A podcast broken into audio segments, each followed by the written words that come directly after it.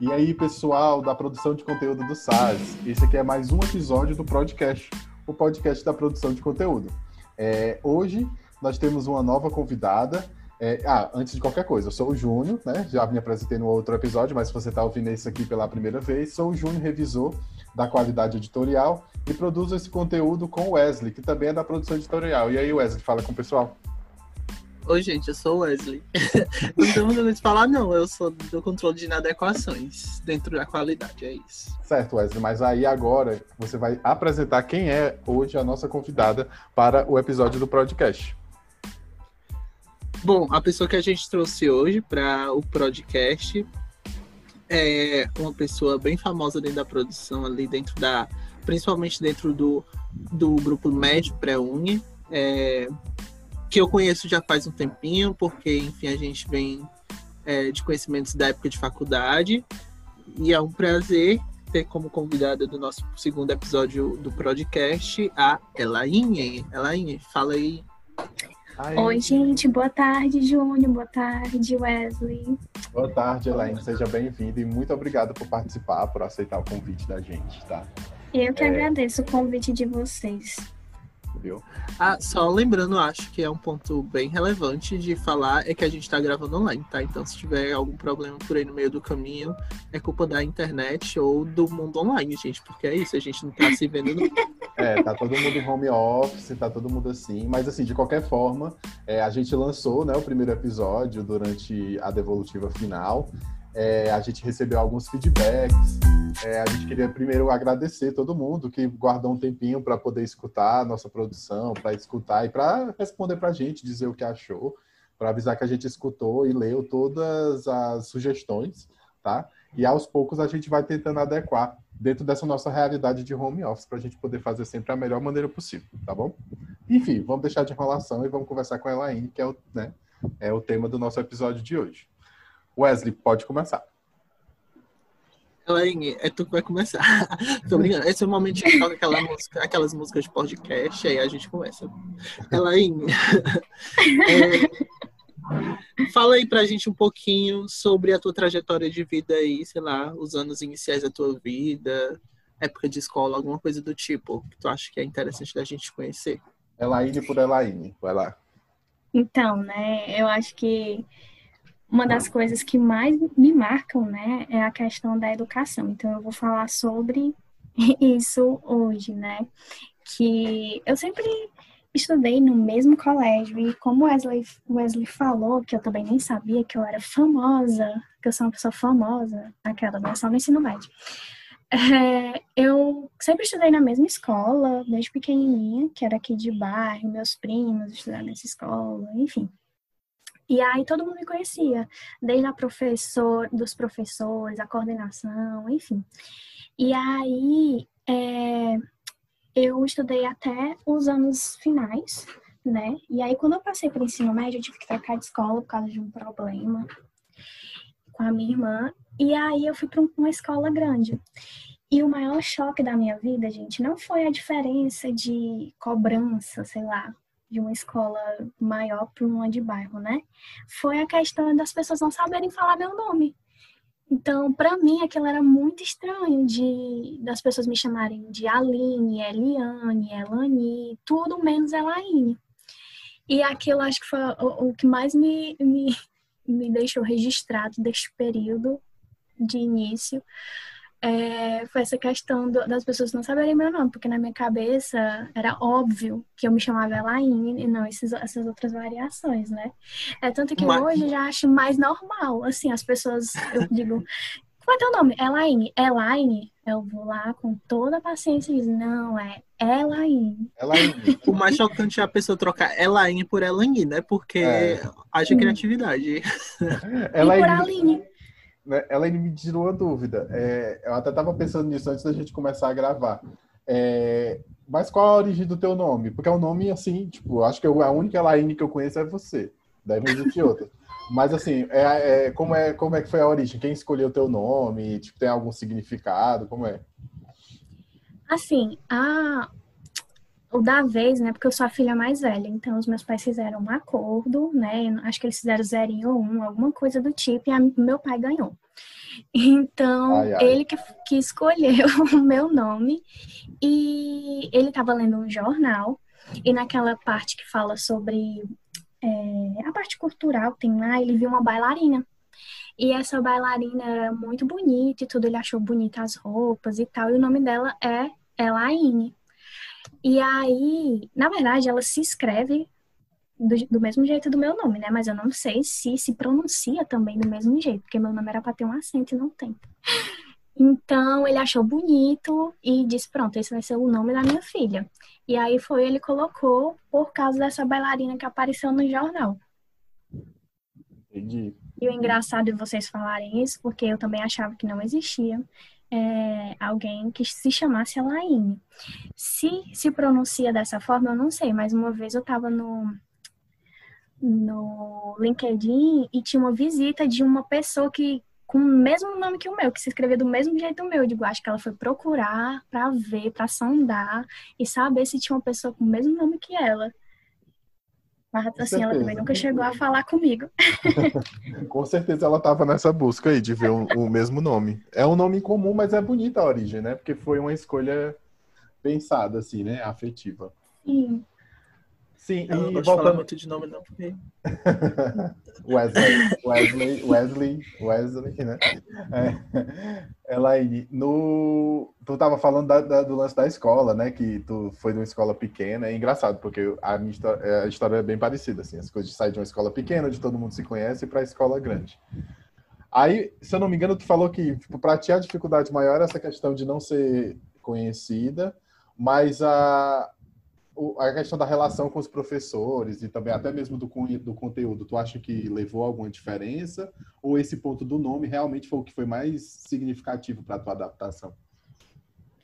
A questão do é, porque foi, é muito estranho, né? Você sair, você passar a vida inteira com as mesmas pessoas, né? Os mesmos professores, aquelas pessoas que. É tão de bairro que, por exemplo, a professora de biologia mora na rua da minha tia, então elas são amigas. Então, tipo, eu não podia nem faltar aula, porque senão ela ia lá e ia perguntar pra minha tia o que é estava acontecendo.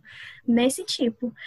E aí. É, é muito, foi muito assim, complicado a, a questão da, da adaptação nesse quesito, porque eu sou muito falante, eu falo muito, sou muito conversadora e eu acho que eu consigo fazer amizade muito rápido. E, e no primeiro dia foi assim muito chato, né? Porque você não conhece ninguém, enfim. Mas, para vocês terem uma ideia, no, já no primeiro dia eu não fiquei sem falar com ninguém, porque eu conheci uma pessoa que também estudava comigo na, na escola pequena e também tinha ido para o 7 de setembro. Opa, não era para ter falado, né? é... Acontece, aí... não tem problema não, um pouquinho de merchandising da oposição. Então, né? Não tenho culpa. e aí, é... essa pessoa me apresentou a minha amiga, que até hoje a gente é. Ela é minha melhor amiga, né? Então, assim, a questão também foi muito impactante a questão do.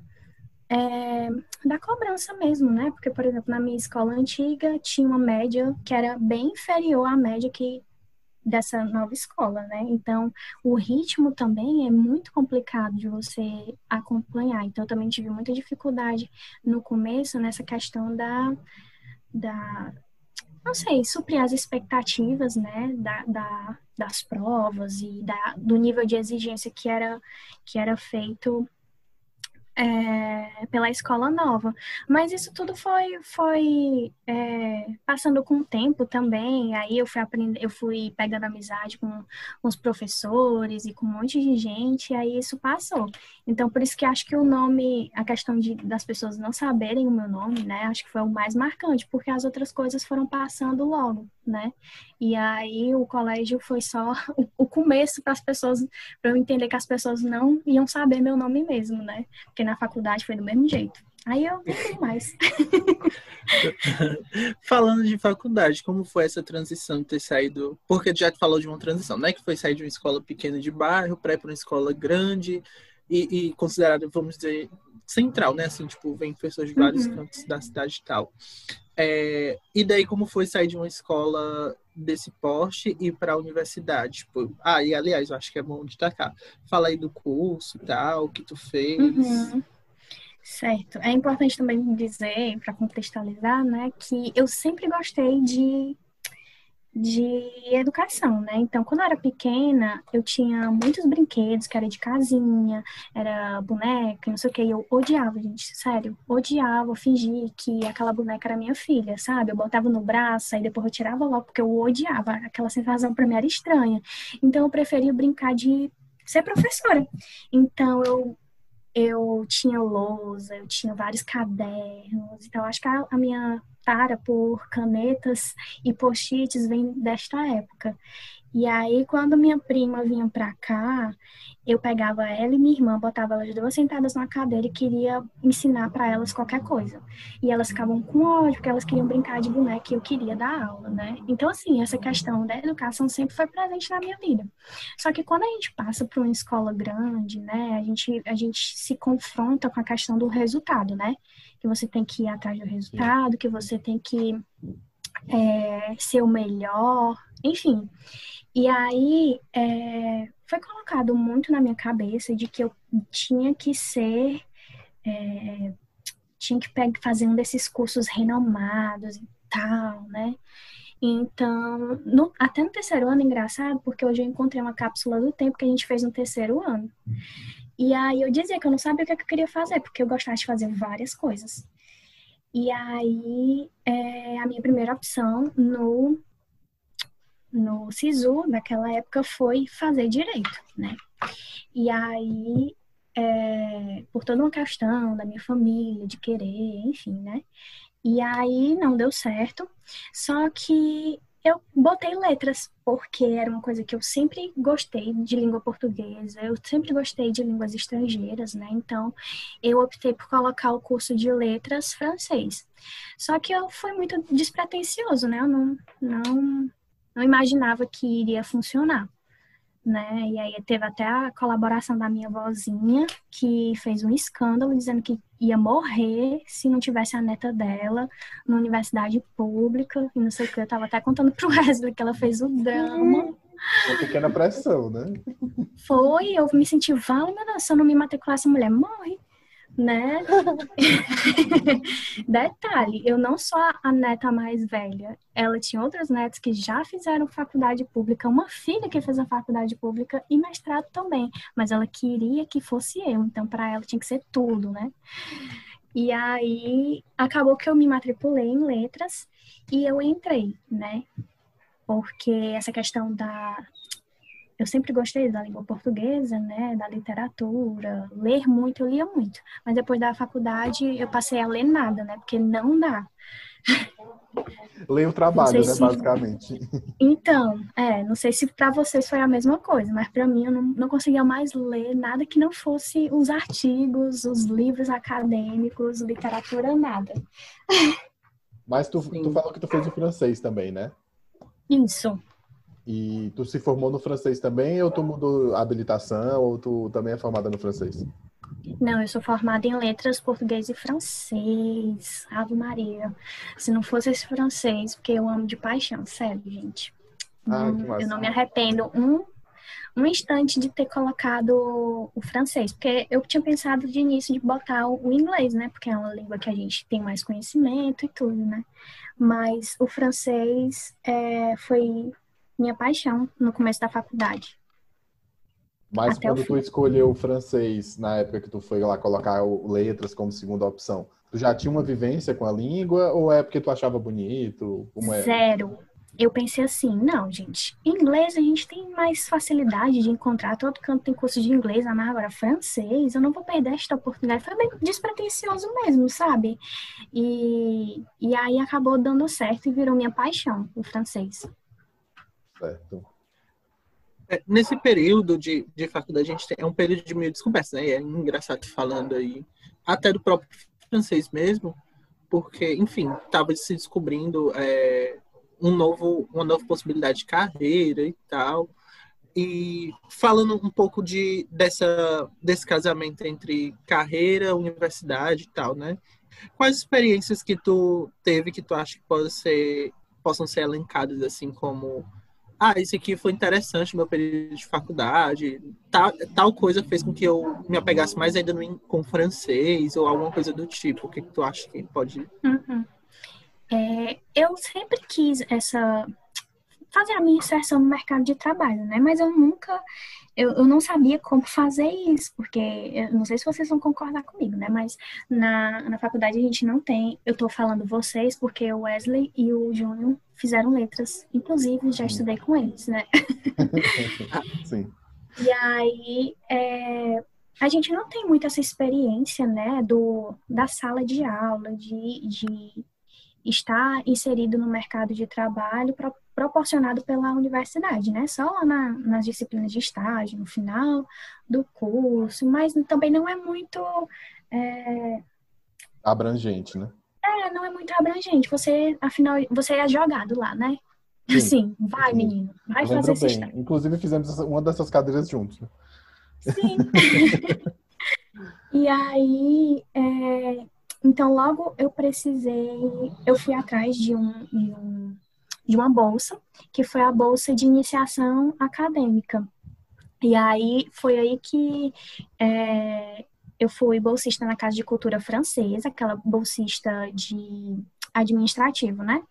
E aí eu ficava na Secretaria da Casa de Cultura Francesa, e aí eu aprendi todas essas coisas burocráticas mesmo, né, de um assistente administrativo. Então foi um período muito bom para mim, porque os professores também da Casa de Cultura me ajudaram muito.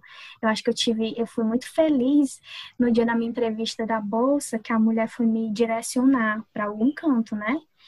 E aí ela perguntou: "Tu quer ir para Casa de Cultura Francesa?" Eu Claro que eu quero, porque era dentro do, do, do campus, era da minha língua, da minha língua é, de especialidade, né? Então, foi muito bom. E aí, os professores me ajudaram muito, a questão de formação mesmo, de, de tanto na língua francesa, na língua e cultura, quanto na, na, no, na formação de professor de língua estrangeira também, eles foram maravilhosos para mim.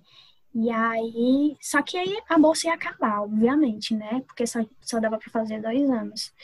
E aí terminou meu segundo ano, dessa bolsa. E eu não, também não conseguia me, me enxergar é, como bolsista de outra coisa que não fosse a língua estrangeira, porque eu acabei que me decepcionei um pouco com a literatura, que era aquilo que eu que eu queria mesmo, né? E aí, é, e a linguística também, eu não tive um embasamento muito bom de linguística, então eu acabei me apegando mais no francês. Então eu não queria ser bolsista em outra coisa que não fosse língua francesa. E a gente sabe também que é muito reduzido para o departamento de letras estrangeiras essa questão de bolsas, enfim. Então surgiu a oportunidade de trabalhar em um, um curso de tutoria, né? Eu, eu era tutora, eu, eu fornecia eu era tutora de, de crianças, né, em reforço escolar. Então, eu passei em 2018, não, 2017. Eu comecei a trabalhar lá, só que eu não não demorei muito tempo, porque eu percebi que estava sendo muito desgastante para mim, gente, sério. Eu vocês devem saber, né, que vocês trabalharam durante a universidade, mas era um lugar que eu que foi muito bom para mim, né? Eu aprendi bastante, mas eu percebia que eu não ia crescer, eu não ia ter nenhum crescimento, sabe? Sim, sem perspectiva. E aí, era sem perspectiva, eu ia ficar sempre lá na mesma função, para todo sempre, até me botarem para fora, né? E não era isso que eu queria, porque eu gosto muito de, do desafio, sabe? De, de me desenvolver, de aprender e tudo. Então tava sendo desgastante para mim, porque eu pegava o sol quente, ia almoçar correndo na RU, pegava ônibus, chegava lá, saía à noite, seis horas da noite, e pegava engarrafamento, chegava três horas depois em casa. Então, quando chegava em casa, eu estava tão morta que eu não conseguia fazer mais nada, né? E aí é, eu tive a oportunidade, logo em seguida, de conseguir uma bolsa no francês, na área do francês, que foi assim perfeita e foi a minha o meu primeiro contato com a elaboração de material didático, porque a bolsa que eu tinha era de francês com objetivos específicos. Então, era aquela galera, o nosso público-alvo era aquela galera, que ia pro Ciências Sem Fronteiras, e não tinha, eles sabiam falar francês, mas eles não sabiam falar o cotidiano da sala de aula, sabe? Sei lá, um, um estudante de medicina, ele não sabia ler uma bula em francês, porque eram coisas bem específicas, né, da área, e que isso não é oferecido no, nos cursos de língua normal. Então a gente começou a trabalhar com esse com esse público, né?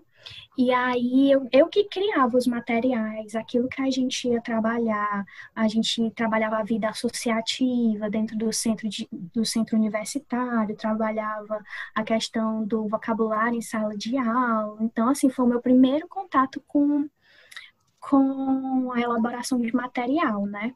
Sim. E aí, é, nesse mesmo período, em 2017, no segundo semestre de 2017, eu também fui professora bolsista, né, professora estagiária na Casa de Cultura Francesa.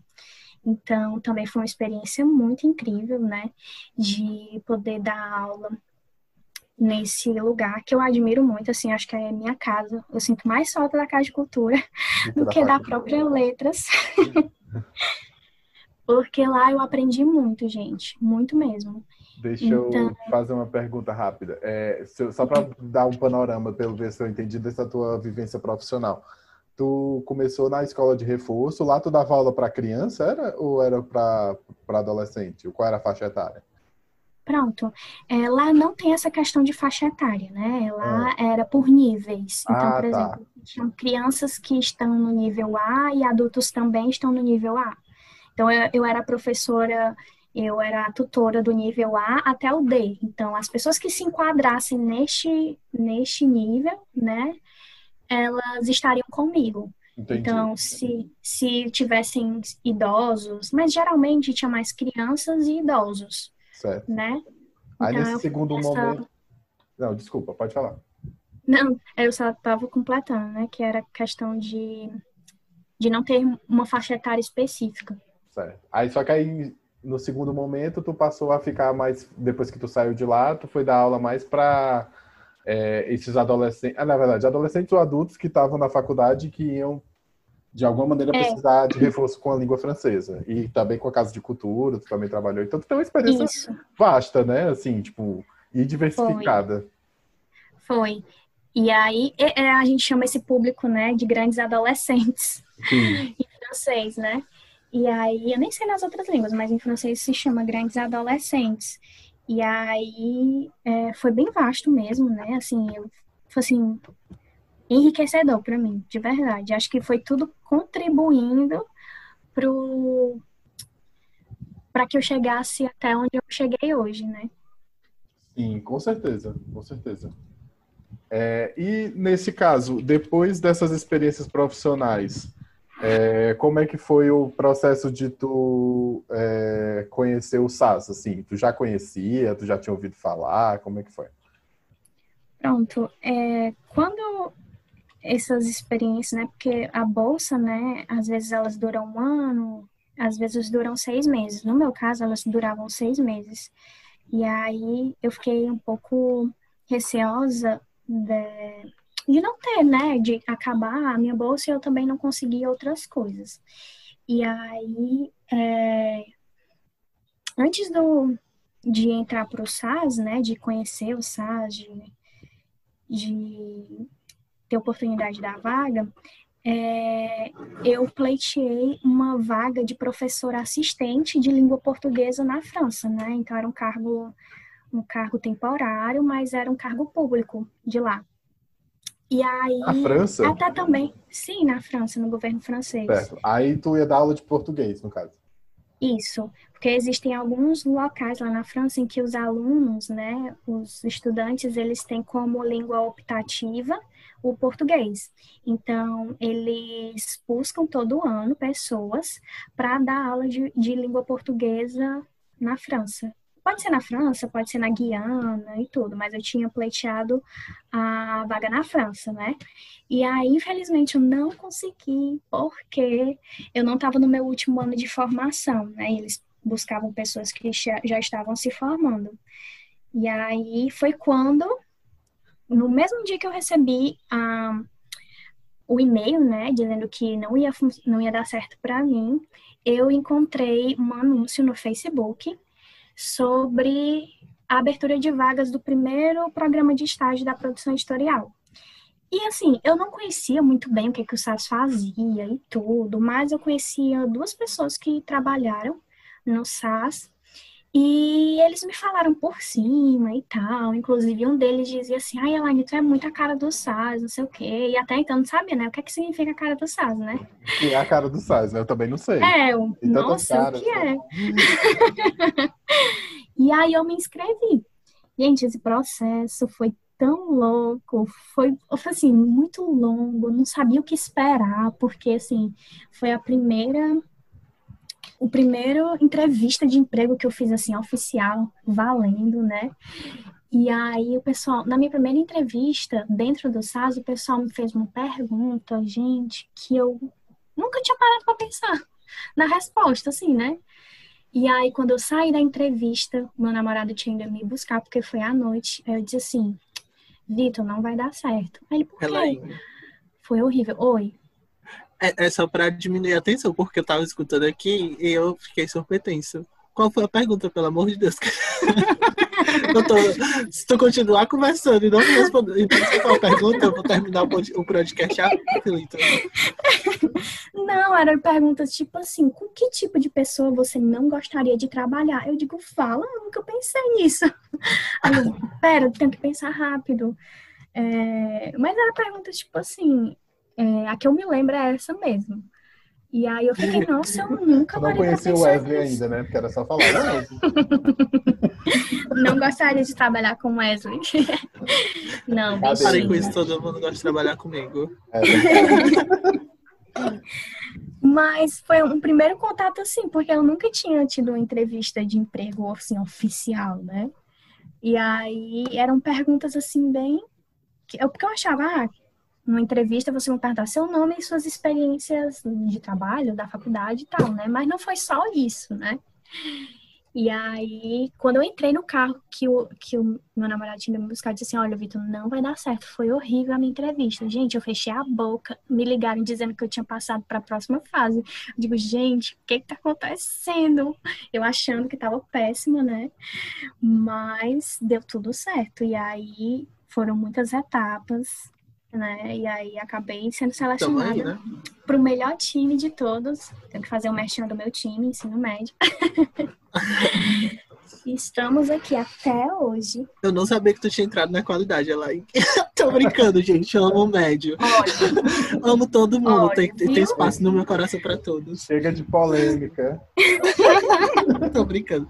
Essa parte a gente vai pensar se a gente deixa no podcast para não parecer cheio. Não, mas gente, a gente tem que exaltar o nosso time, né? Com certeza. Sim, sim.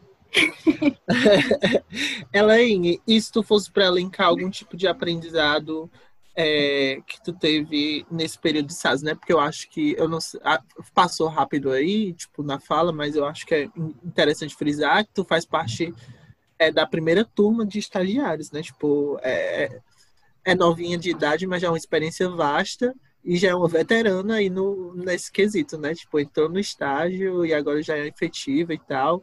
Isso é bem massa. E aí, que tipo de aprendizado tu acha que teve nesse tempo de SAS, tempo de casa? Então, eu tinha, no início, quando eu entrei, eu tinha muito medo de errar. Sei lá, qualquer tipo de erro, né? Seja no material, seja, enfim, com as pessoas, sabe? Porque eu ficava pensando, meu Deus, qualquer erro que eu cometer no material vai impactar o time todo, vai ser uma confusão. Porque eu também não tinha muita noção, né? Dos nossos processos. É, o que, que por onde o material passa antes de, de ir pro chegar até a mão do aluno e tudo. Então eu tinha muito medo do erro, sério. Eu, eu às vezes eu me eu deixava de fazer coisas que eu achava que seria interessante porque eu tinha medo desse erro, né? E aí é, eu fui muito é, eu tive um suporte muito grande, né? Quando eu entrei das pessoas é, tirarem logo esse medo de mim, dizer, não, Elaine, não é assim, que o aprendizado, ou o erro, ele é um aprendizado para todo mundo, o erro é do time, né? Então a gente vai correr atrás de de corrigi-lo, né, e tudo. E também há uma diferença, né, do erro pela tentativa e o erro pela displicência. Então, essa, essa virada de chave que eu tive é, me permitiu abrir asas, né, assim, porque eu gosto muito dessa questão do desafio, como eu já falei antes, né. Então, e eu também sou muito... É, eu não sou de ficar o tempo todo, por exemplo, num, o meu padrinho ou a minha madrinha, eu não chegava e ficava assim, ei, o que, que eu vou fazer agora, não sei o quê. Chegavam para mim e diziam, olha, Laine, você tem isso, isso, isso para fazer. Pronto.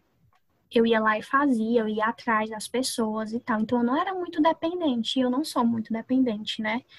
E aí, é, essa questão de saber que o erro, ele se torna um aprendizado, não só para mim, mas para outras pessoas do time, para o meu desenvolvimento, foi uma virada de chave muito grande, para que eu pudesse né, tomar fôlego e ir atrás de, de me desenvolver, de aprender e tudo. E aí foi é, que eu também recebi um projeto, né? Então eu consegui desenvolver muito bem meu projeto por conta disso. Então, acho que foi o meu maior aprendizado.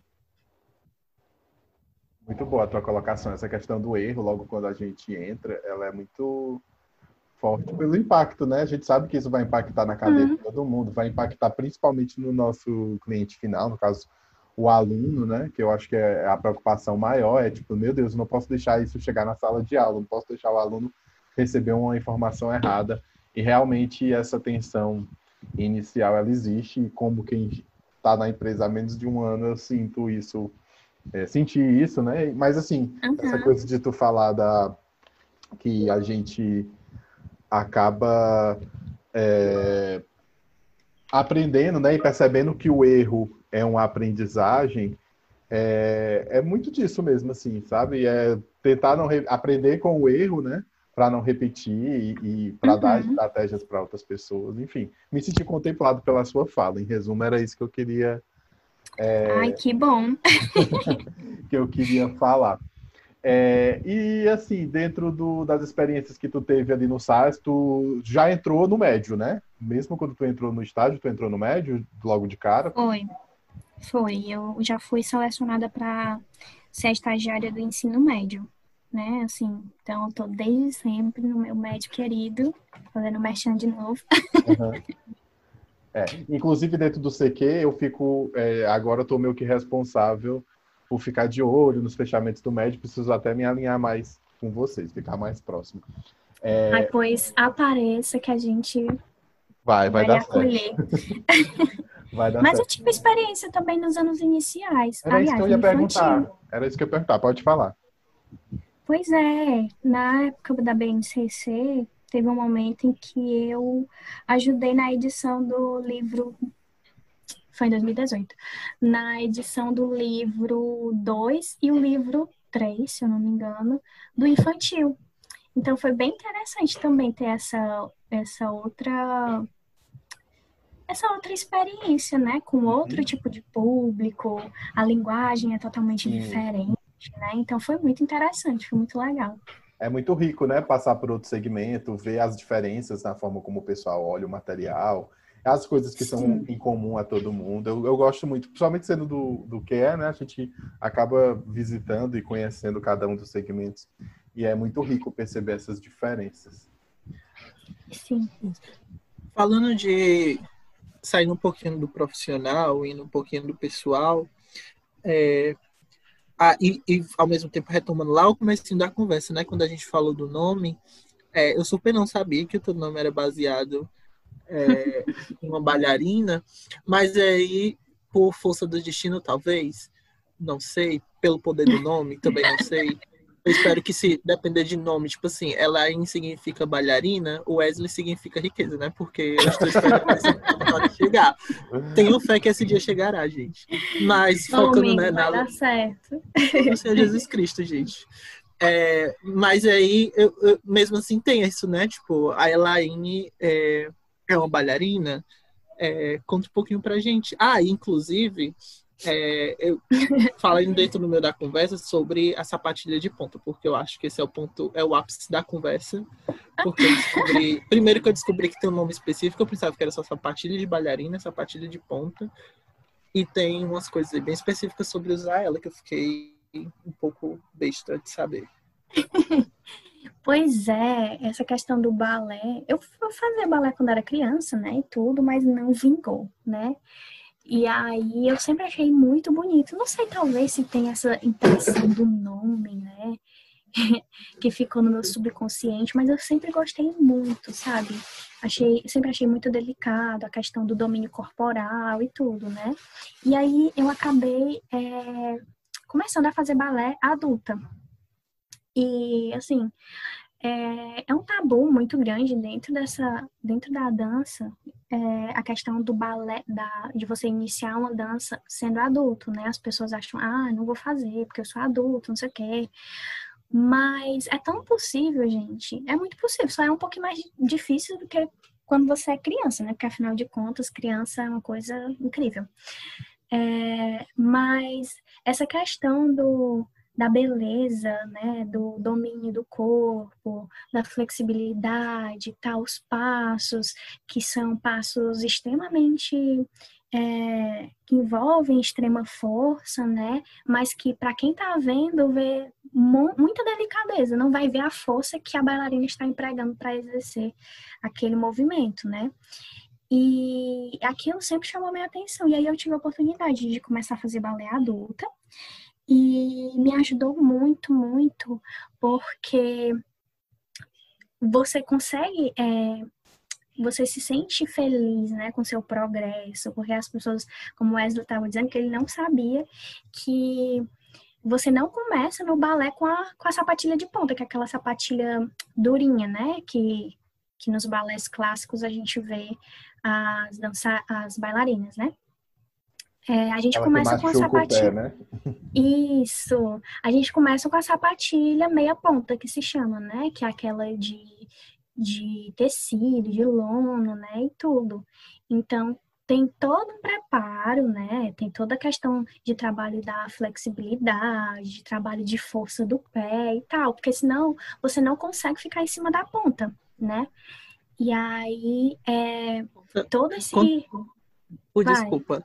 Conta aí a parte da. De, é, tem a ver, eu acho que o termo é quebrar, né? Quebrar Sim. o couro da ponta e, e sair sangue. Assim, nada contra é, sair, não é torcendo sair sangue, não sei o quê, mas eu achei interessante essa parte.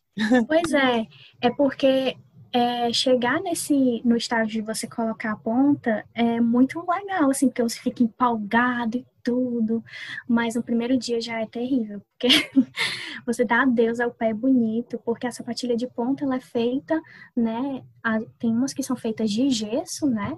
Tem outras que já são feitas com tecido e cola e tudo. E aí a parte de baixo da sapatilha ela é feita de couro, couro mesmo. E aí, pra, quando você sobe, você precisa quebrar, a gente chama quebrar a sapatilha de ponta para ela se moldar o seu pé, para ficar aquele pé bem bonito, aquele pé de bailarina bem alongado e tudo, né?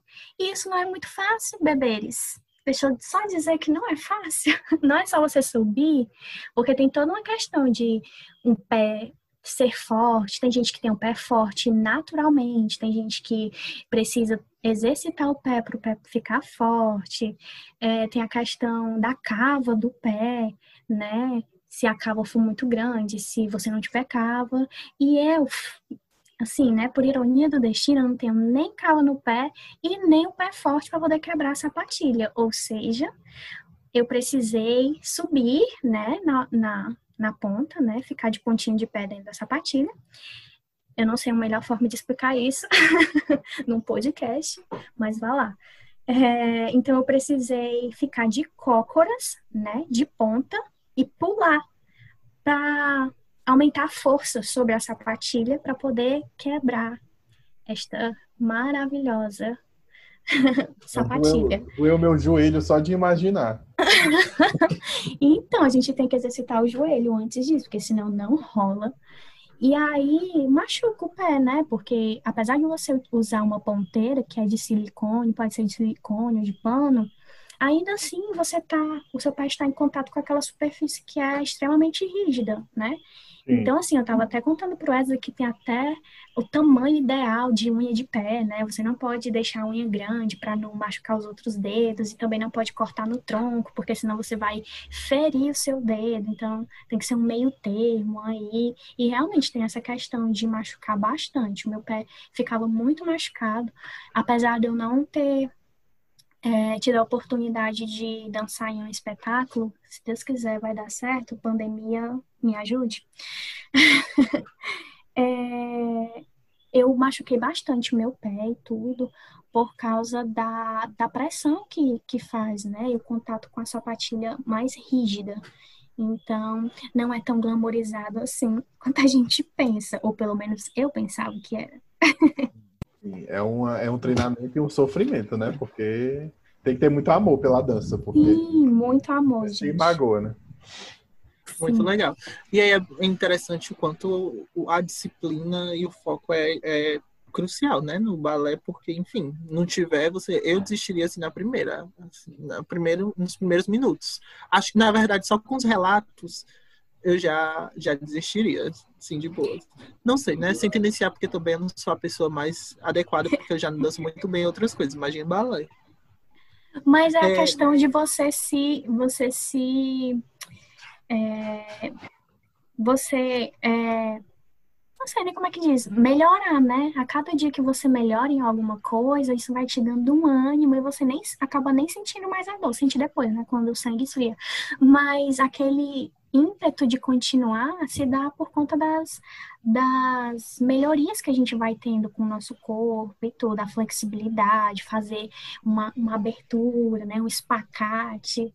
Então, é, é uma questão que faz você se, se querer fazer mais, né?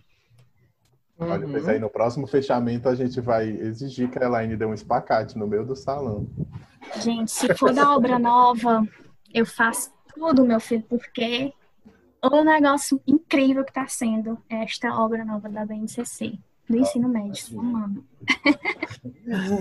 Uma coisa que eu ia te falar, só para frisar, essa coisa da dor e da aprendizagem é realmente muito louca, assim, né? Porque, óbvio que guardando as devidas proporções, é, em algum momento eu já tentei aprender a tocar violão e eu entendi que o processo era esse, era dor nos dedos, né? Por causa das cordas e tal. Uhum. E, mas a aprendizagem realmente era muito recompensadora. Eu acho que dá para fazer até um paralelo com a própria vida, né? Vai doendo, mas a gente vai Sim. aprendendo. Sim, inclusive isso é uma coisa muito recorrente no balé, né? Às vezes a gente é, escuta histórias, né? De bailarinas que querem ficar extremamente magras e tudo. É, o peso realmente influencia, por exemplo, na minha experiência, né? Porque, por exemplo, o meu joelho, o meu joelho não é bom, porque quando eu era mais nova, eu jogava basquete. Tudo a ver, né? E aí eu machuquei o joelho jogando basquete. Então, como quando era para subir na ponta, eu sentia dor no meu joelho. E aí, quando eu fui perdendo peso, né, foi aliviando, né, a pressão em cima do joelho. Mas essa questão do super magra não não é assim saudável, né? E elas mesmas passam por isso. E aí a questão de trabalhar o psicólogo das o psicológico, né, das, das bailarinas nesse momento. E é super importante, é uma questão que está sendo super é falado, né, nesse mundo das bailarinas, a questão do, do acompanhamento psicológico. Sim, é importante para todo mundo, mas nesse sentido realmente deve ter um acompanhamento muito Sim. muito próximo, né? Que é bem complicado. Boa. É, eu acho que agora a gente pode partir para a dica que a Elaine vai dar aí pra gente.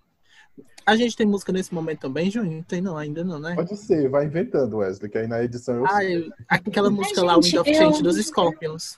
Oi, diz ela aí, eu desculpa. vou indicar uma coisa que tem música, né? Não sei se vai dar para escutar, mas é, eu posso falar minha indicação? Pode, pode falar a indicação. Vamos, vamos para a dica. Aí toca aquela música lá das escolas. é, é, o gosto aleatório da minha vida, gente. Qualquer dia vai estar mais Tu já subiu? Tá ótimo. Pronto, então, de hoje, é, seguindo a, a linha bailarinística, é uh, o Lago do Cisne, que é uma música, é um espetáculo de balé que foi que a música foi escrita pelo Tchaikovsky, né? Então é belíssimo, assim, se vocês puderem assistir, eu indico a companhia de dança, eu acho que eles são russos, tá? É, e tem no YouTube, disponível para todo mundo. É The Kirov Ballet. Então, é, é belíssimo, é clássico, né? Mas para quem se interessa por dança, né? É um, é um ótimo, um ótima, um ótimo espetáculo para você assistir. É lindo, a música é maravilhosa, o instrumental, os bailarinos são incríveis. Então, fica aí a minha dica, o Lago do Cisne, do Kirov Ballet. Perfeito. Vou pedir até que tu me passe a, a, o link depois para a gente poder é, assistir e quem sabe até colocar um trechinho no som aí na hora da tua fala. Acho que vai ser legal. Sim. a mesma coisa por causa da, Bar da Barbie o Lago do Cisne. Ela toca, não toca essa música?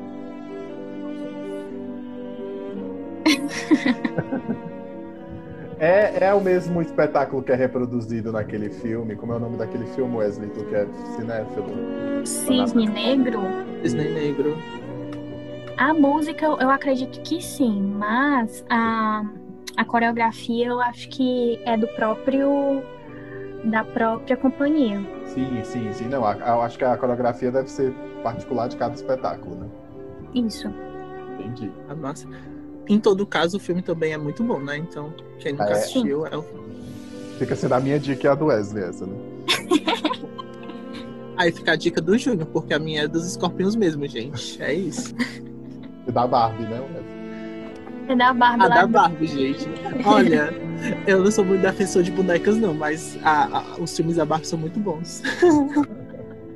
Depois dessa declaração, só me resta agradecer, Elaine, pela tua participação como eu já imaginava, a conversa foi muito legal. Seguiu por caminhos que a gente não imaginava, né? Falando de balé, falando de outras coisas, muito legal. Quero agradecer a tua participação é, e convidar todo mundo a assistir esse episódio, acompanhar a produção do nosso podcast e você pode ser o próximo convidado. Fala aí, Wesley. Gente, desculpa, porque o meu pai de, do nada começou a furar alguma coisa ali com a furadeira. Eu tava no mudo. É, mas é, olha aí. É, é, o fundo, gente, é o som ambiente. É, eu queria só agradecer também a Elaine, agradecer se você continuou até aqui. É, e que vamos para os próximos, né? Espero que gostem. E lembrando que o próximo pode ser você que está escutando, tá? Isso, pessoal. A gente agradece a participação. Elaine, se despede aí do pessoal, por favor. Obrigada, meu povo, pela audiência, né? então, até a próxima. Obrigada, gente, pelo convite. Manda um beijo pro teu segmento, menina. Ai, um beijo, ensino médio, amor da minha vida. Um beijo para todos vocês. Vocês são incríveis. Vamos lá. Inário, é o Inário de time. tchau, tchau, gente. Tchau, pessoal. Tchau.